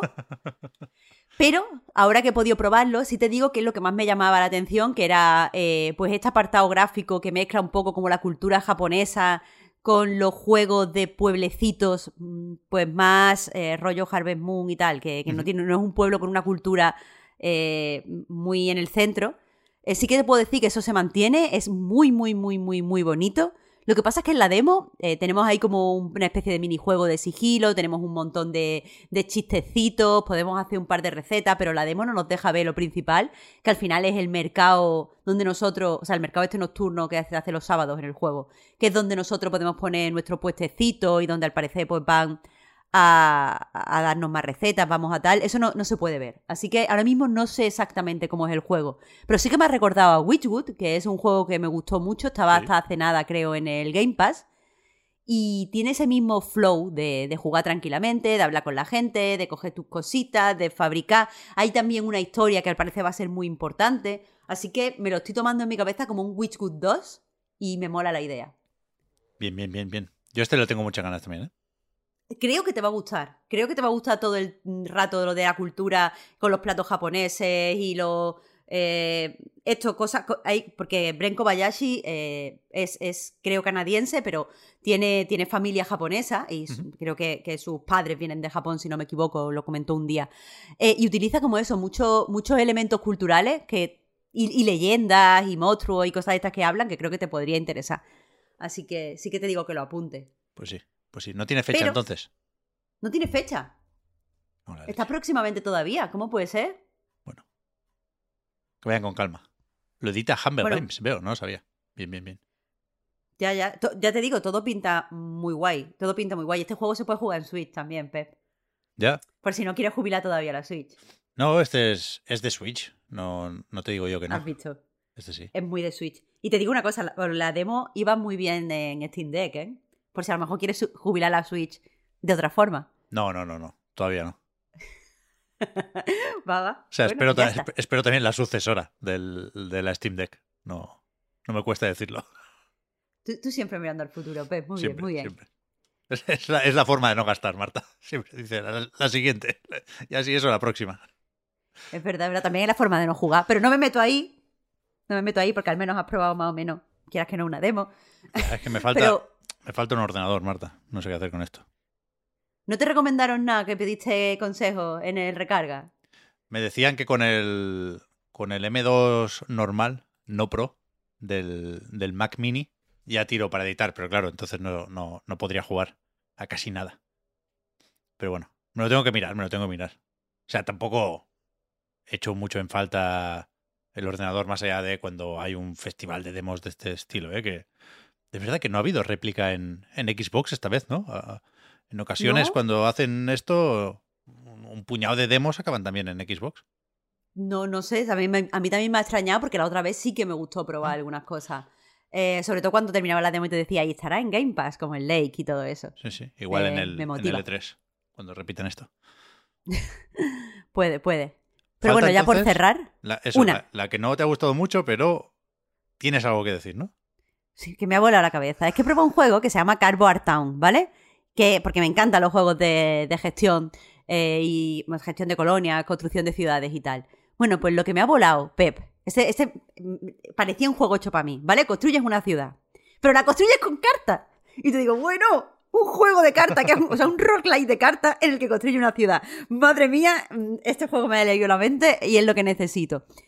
Y, básicamente eso, tú tienes una serie de... O sea, es un roguelike con cartas. Tienes un turno que aquí se llama día, durante ese turno eh, y en base a una energía, que aquí son monedas, eh, puedes jugar una serie de cartas y esas cartas pues tienen un efecto eh, en la ciudad. Para poder progresar y poder ir pasando los días, tienes que mantener un buen nivel de, agua, de un buen nivel medioambiental, un buen nivel de protección en la ciudad, un buen nivel energético. Pero cuanto más días pasa y por lo tanto más eh, cartas juegas y más crece tu ciudad, más posibilidades hay de que te salgan eventos aleatorios que normalmente son negativos.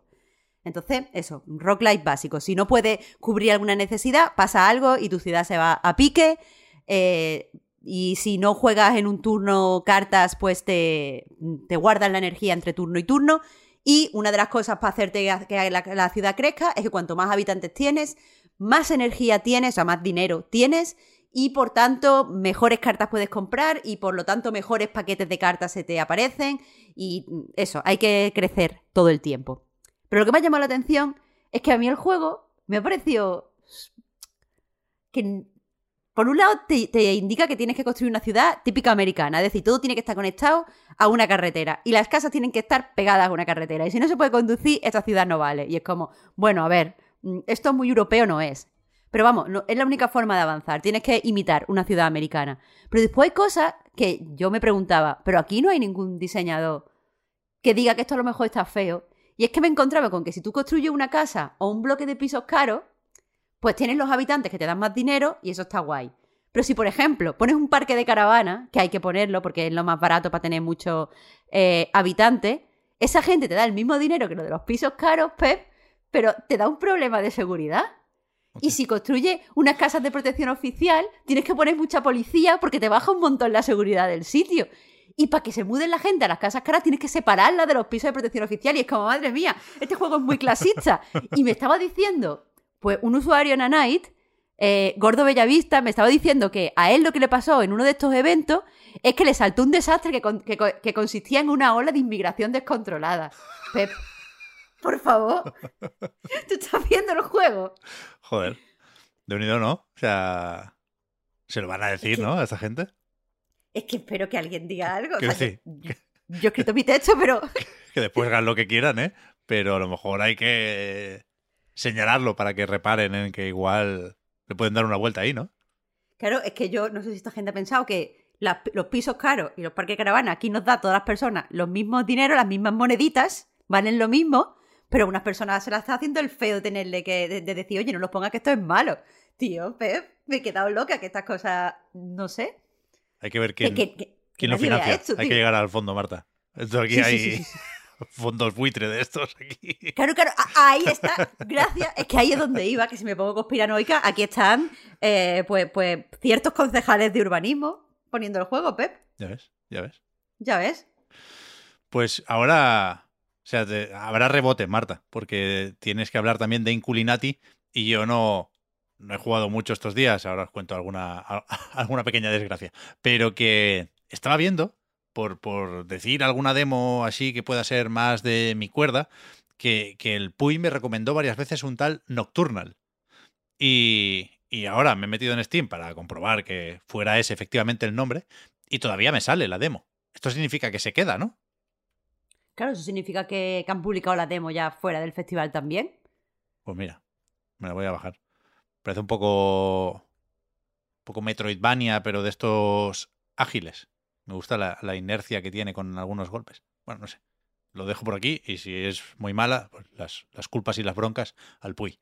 Y decía que yo, estos días no, no me han dejado jugar mucho y cuando no me dejan jugar mucho, por movidas en casa, me, me- me enfado y me vengo abajo y me cuesta más jugar, ¿no? Y, y solo he jugado a Hi-Fi Rush porque es el juego al que me apetece jugar. Nada ha cambiado desde la última vez que dije esto, pero también es el juego que más me anima últimamente, ¿no? Por la música y tal. Estoy en bucle escuchando la banda sonora en Spotify. Increíble. Y lo único que puedo aportar entonces, tengo el Forspoken aquí que ni lo recordaba, pero joder, no, no me lo estaba pasando mal. Me gustaría volver en algún momento. Pero vaya, me tiene muy liado Hi-Fi Rush y voy a actualizar mi, mi viaje hacia el completismo absoluto. Quiero sacarme todos los logros y es realmente difícil. Me estoy, no sé si arrepintiendo un poco, pero desde luego no, no lo recomiendo. Hay que saber muy bien dónde te metes. Y, y esta semana me he dedicado básicamente, me apetecía eh, cumplir los objetivos o hacer los desafíos de cargarte los jefes sin que te toquen. Y, y, y eso he hecho, vaya. O sea, ya, ya están todos. En nivel fácil, el juego te deja, y tampoco voy a, a ser yo más masoquista de lo necesario. Con lo cual, en fácil, pues me los he ido cargando y me, me ha gustado. Me ha gustado hacerlo. Qué guay. Seguiremos informando. Seguiremos informando. Todavía me queda, ¿eh? Para sacar todos los logros, pero. Pero voy bien. No, no. No se me han quitado las ganas. Es increíble este juego. Lo vuelvo a recordar. Yo no he jugado, pero, pero claro, he, he visto a gente jugando, también me flipa la banda sonora, pero me flipa un montón lo que, lo, cómo el juego, te, la forma en la que te anima para que tú... O sea, ¿cómo lo explico? Es lo que pasa en los juegos de ritmo, en los juegos de música, que cuando lo estás haciendo muy bien, pues escucha que la gente te anima y como que te vas subiendo tú solo. Y está muy guay aquí hecho eso. Hey. O sea, el de ese del público te, te, te crees que eres el mejor y estás haciendo dos tonterías. Tremendo, tremendo. Y confirmo que me sigue costando lo de seguir el ritmo, la, la puntuación de el porcentaje de las pulsaciones justo a tiempo es lo que más me cuesta todavía, pero estoy mejorando. Joder, pues no, como no he jugado, tómatelo esto con, cógelo con pinzas, pero me parece difícil no seguir el ritmo cuando todas las animaciones van también tanto al ritmo, la forma en la que toca los, los palillos, esto, el Ya. protagonista y todo. Ya. O sea, es, es difícil no, no, no estar al ritmo. O sea, yo voy como también un poco moviéndome al ritmo cuando estoy, cuando lo estoy viendo. Yo lo intento, pero me desacompaso, Marta. Soy muy malo con esto. No, no, no, no, no tengo, no tengo ese ritmo. Pero, perdón, o sea, soy consciente de que va tocando hablar menos de Hi-Fi Rush y más de, pues eso, Inculinati, por ejemplo, que ya avanzaste algo en el último programa, Marta, pero has, has seguido. ¿Pudiste pasarte los caracoles o qué? Uf, sí, sí, a ver, eh, está, está guay que lo volvamos a sacar porque en el anterior programa me quedé con lo bueno, porque estaba todavía al principio y tenía en mente que, vale, yo soy muy mala, porque normalmente cuando un juego lo veo que tal, yo siempre pienso, sí, so- soy yo, mm, soy muy mala jugando. Pero claro, llegó un momento en el que yo venga a repetir, venga a repetir y dije, vamos a ver, mm, soy mala pero no tonta. Esto, esto no puede ser yo. Y lo, lo pregunté, pregunté en Twitter, oye, mira, es que esto es puto difícil. Y todo el mundo me dijo, sí, sí, es que es puto difícil. Entonces, está, está bien que me pregunte porque así brevemente puedo completar un poco lo que dije en el programa anterior. Que para quien no se acuerde, el juego este de la marginalia y de los monjes y monjas que eh, pues hacen combates pintando eh, en los márgenes de los libros. Hay que decir del juego que tiene eh, posiblemente el peor tutorial del mundo. Y eso que se esfuerza en que el tutorial sea muy guay, porque te lo pone como, ve a la academia. Y tú vas a la academia, que es otra, está fuera del juego. Tienes que ir al, menú de inicio e ir a otro lado.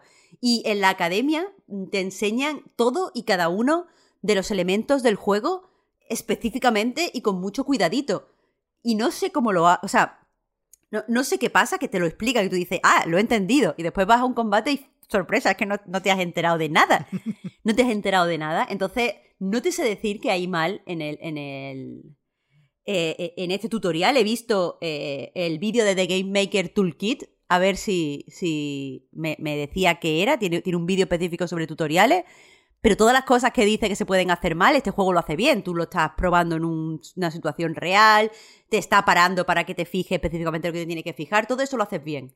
Pero no te enteras. Mi teoría aquí es que el juego tiene un combate excesivamente profundo y excesivamente rígido y que llega un momento, o sea, en lo que decía antes cuando hablaba de la demo de Dungeons of Aether, que decía es un juego muy sencillo y enseguida tienes interiorizado cómo se combate y después son las particularidades de cada combate lo que le da emoción. Aquí han optado por todo lo contrario, es un combate muy amplio donde hay muchos elementos, donde cada uno de los diferentes personajes, según, o sea, tiene sus propios ataques y según la posición y el turno actúa de una forma u otra y según esté arriba o abajo en el, en el escenario actúa de una forma u otra y hace unas cosas u otra y después tiene a los propios Inculinati que también tienen un turno y también hacen cosas eh, y, y, y en la parte salen eventos aleatorios, hay tantas cosas que se te olvidan la mayoría de cosas cuando estás combatiendo porque te centras en una serie de cosas. Aparte, el juego quiere que juegues muy rápido. Si en cinco turnos no, no has vencido, empieza a surgir fuego, empieza a surgir cosas.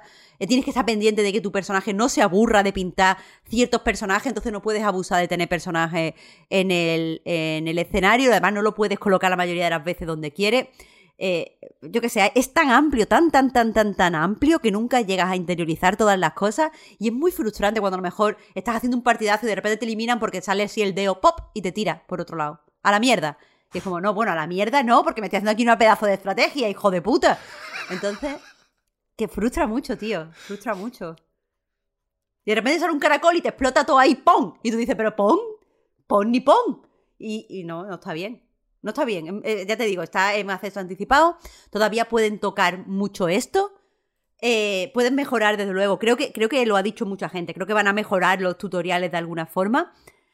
Pero yo aquí creo, sin sello diseñadora, que lo que tendrían que hacer es quitar elementos del gameplay. Es decir, simplificar muchísimo más el combate. Ya sea porque quites. eh, eh, eh, pues, personajes, ya sea porque quites al propio Inculinati del juego y solo juegues en, hay algunos combates donde no está Inculinati, son guerras de bestias, eso funciona un poquito mejor, ya sea porque hace eso, ya sea porque todos lo- los escenarios se simplifiquen y no tengan tantos pisos, algo tienen que hacer de quitar, tienen que, quitar cosas. Y es gracioso porque eh, hubo un Steam Fest eh, hace, hace dos, mm, dos festivales atrás, o sea, seis meses, donde yo jugué esta demo, escribí de hecho en A Night Games, y desde entonces, me me fui a leerlo hace, hace nada, desde entonces han añadido plumas porque entiendo que la gente fallaba mucho en los combates y enseguida les eliminaban. Entonces han añadido como una especie de pluma donde si tú pierdes un combate puedes seguir avanzando a pesar de ser un roguelike, puedes seguir avanzando, eh, simplemente eso, entregas tu pluma y sigue- sigues avanzando no tienes por qué repetir ese combate. Y yo entiendo que esto lo han añadido porque han recibido el feedback de, oye, esto es puto difícil y no se puede avanzar. Pero es que no hay que añadir, hay que quitar, creo yo. Y, ese, y eso es mi, mi lectura de Inculinati. A ver cómo digo esto sin que vuelvan o sigan las bromas sobre el vinagrismo. A mí me lo has vendido. Pero, ¿Pero qué dices? pero no por. ¿Qué dices? Sí, no, no porque me atraiga especialmente el tipo de juego o lo que has comentado, pero me ha, me ha dado envidia, Marta, lo, lo real de tu enfado. Yo, o sea, I hurt myself today to see if I still feel. Yo, qui- yo quiero experimentar esta frustración y enfadarme así con un juego. Hace mucho que no me Bueno. enfado con un juego. Creo. Pues te va a enfadar mucho. O sea, si tú quieres sentir, prepárate para sentir. Yo quiero sentir. Pero en el Game Pass, claro. Ya, ya, ya. Hombre, siempre, siempre es menos duro si, si no te ha costado el dinerito, ya te digo. Por eso. Pero sí es verdad que ya, me- o sea, me estoy agobiando con el tráiler que, que, que hay en Steam, que, que me he perdido, ¿eh? Porque no, no le estaba prestando mucha atención. Pero creo, creo que empezaba con siete cosas eh, sobre Inculinati. Y, y todo el rato veo, pues eso, explosiones y fuego y un agobio y una intensidad que, que me parece inabarcable, imposible de Claro, es que gestionar. como tú, Pep, es que tú, explícame, ¿cómo quieres hacer un combate súper profundo donde tienes que estar en eh, prestando atención a 300 personajes y 300 matices y el cambio de turno y las velocidades y uno se va a dormir y el otro se despierta y después te, te bufa y no sé qué y después dice, no, tienes que estar pendiente a todo pero rápido. Aquí no puedes estar más de 5 turnos, ¿eh? Y empieza, no, pues añade fuego, una bomba, se cae un escritorio, se te derrama la tinta y es como, hijo de puta. Pero o pienso o no pienso. Pero a mí no me digas, piensa, pero rapidito, porque es injusto. O sea, el, el- el séptimo fact al final del tráiler, de estas siete cosas que debes saber sobre Inculinati, es The Impending Apocalypse. Y efectivamente, Ah, sí. fuego, muerte y destrucción. Sí, sí, sí, claro, se te pone detrás un vaya. fuego y de repente te empujan y te tiran al puto fuego y has perdido. Y es como, mira, pero ¿cómo puedo haber perdido porque me tires tú a un fuego? Pero, Un ¿qué? fuego que antes no estaba ahí. Que de verdad que todo el tráiler son llamas, una especie de gárgolas con bocas gigantes que se comen a personajes y las, Ah, sí. las manos estas que, que aniquilan también todo lo que hay en, en la marginalia. Bueno, es que la gárgola, Pep, mira, hay un, un- mira, un combate, ya, ya yo pensaba ya, yo llego al final, ya por fin voy a poder completar una run. ¿Vale? Este- tienes que llegar, o sea, están muy separados, lo, lo, lo, porque hay como, aunque no se vean, hay como casillas, y tu personaje va de casilla en casilla. Eh, están súper separados el uno del otro. Yo necesito ya ir a- al otro dibujante a pegarle. Y hay, hay una, una nube que cuando pasas por esa nube te pones enfermo. Entonces, como te pones enfermo, tienes solo tres turnos para llegar y poderle matar y estoy ya casi a llegar y de repente, evento random, me sale una gárgola y me come. Y es que ahí cuando dije, mira, no, mira, no. Porque si lo pudieras prever, dices, bueno, si me pongo debajo de un techado no me come la gárgola. ¡No! ¡Te come la gárgola igual! Increíble, Pep. Muy duro, de verdad, ¿eh? Recomiendo Muy este mal, tráiler. es que de verdad, Recomiendo este tráiler. el juego no tanto. ¿Tiene fecha para salir de acceso anticipado esto? No, no que yo sepa. Creo que, que han dicho que van a estar alrededor de un año, pero no han confirmado exactamente un año. Vale, vale. Joder. Pues ya son ganas de sufrir, ¿eh? Todo este tiempo. Ya. Pues creo que, que hasta aquí. De nuevo que, que decida la comunidad si ha sido mini o no, porque la grabación está moderadamente cerca de lo que yo he defendido muchas veces como la duración ideal del podcast Reload, que es una hora 45. Y Esa es la, la duración ideal. sí, bueno, creo que será un poco menos. El, el- de este Golden, factor Golden. Yo creo que sí, yo creo que sí. Vo- Voy haciendo, bueno, voy dejando claro que por lo menos tengo esa idea. Luego yo soy el primero que hace por no cumplir ¿eh? con, con los límites, pero, pero iba a decir, pensando en el próximo programa, el de la semana que viene, entre comillas, porque grabaremos pasado mañana, ese sí que seguramente será más largo, porque no sé cómo viene Víctor, Marta, pero no sé si se puede decir todo lo que ha jugado.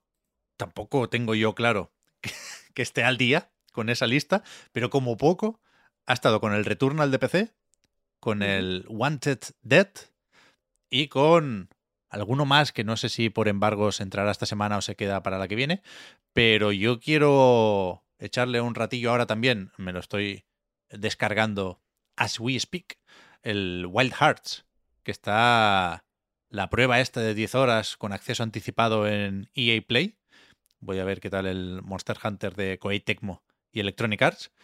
Y, ya digo, intentaremos cerrar una entrevista para hacerla también en, directo el mismo jueves. Y, y, hostia, no sé si se me olvida algo, porque ahora haciendo este repaso no me suena tan tan largo el podcast, ¿eh? tampoco, tampoco quería hypearlo en exceso. Pero sí que la semana que viene a ver si, si conseguimos unas PlayStation VR 2, que no, no estaría mal probar Gran Turismo 7, probar ese Horizon Call of the Mountain y a ver, a ver qué pasa. O sea, en febrero, marzo, abril. De unido, hay cosillas, hay cosillas, cosillas me acabo de agobiar, imagínate si hay cosillas. Yo adelanto que creo que voy a llevar una, un debatito chulo a la prórroga, para que esté todo completo. Esté la parte de actualidad completa, la parte de jueguitos muy completa y la prórroguita bien. qué maravilla. Pues eso, de momento nos, ponemos al día con lo que no pudo ser la semana pasada, con lo cual, una vez más, gracias a los patrons por la comprensión. A Night Games y el podcast Reload es posible gracias a vuestras generosas aportaciones. Patreon.com barra Reload para más información. No sé si podremos colar una prórroga hoy. Me parece que no hay tiempo, pero ya digo, en un par de días eh, grabamos esta con, con el debatito de Marta y respondiendo los comentarios del propio Patreon. Y con el resto nos volvemos a escuchar también antes de lo habitual. Muchas gracias, faltaría, por seguirnos y ayudarnos a mejorar. Y muchas gracias, Marta, por haber comentado por segunda vez el direct y todo lo demás. Yo mientras se habla el de Level 5, todo bien. Muchas gracias a ti, Pep. Chao, chao. Hasta la próxima.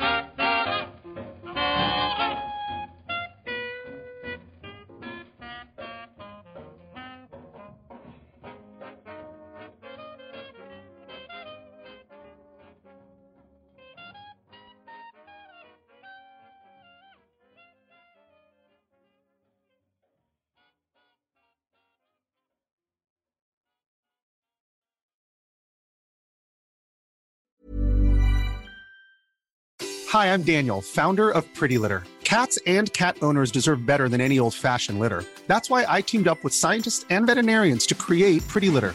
Its innovative crystal formula has superior odor control and weighs up to 80% less than clay litter.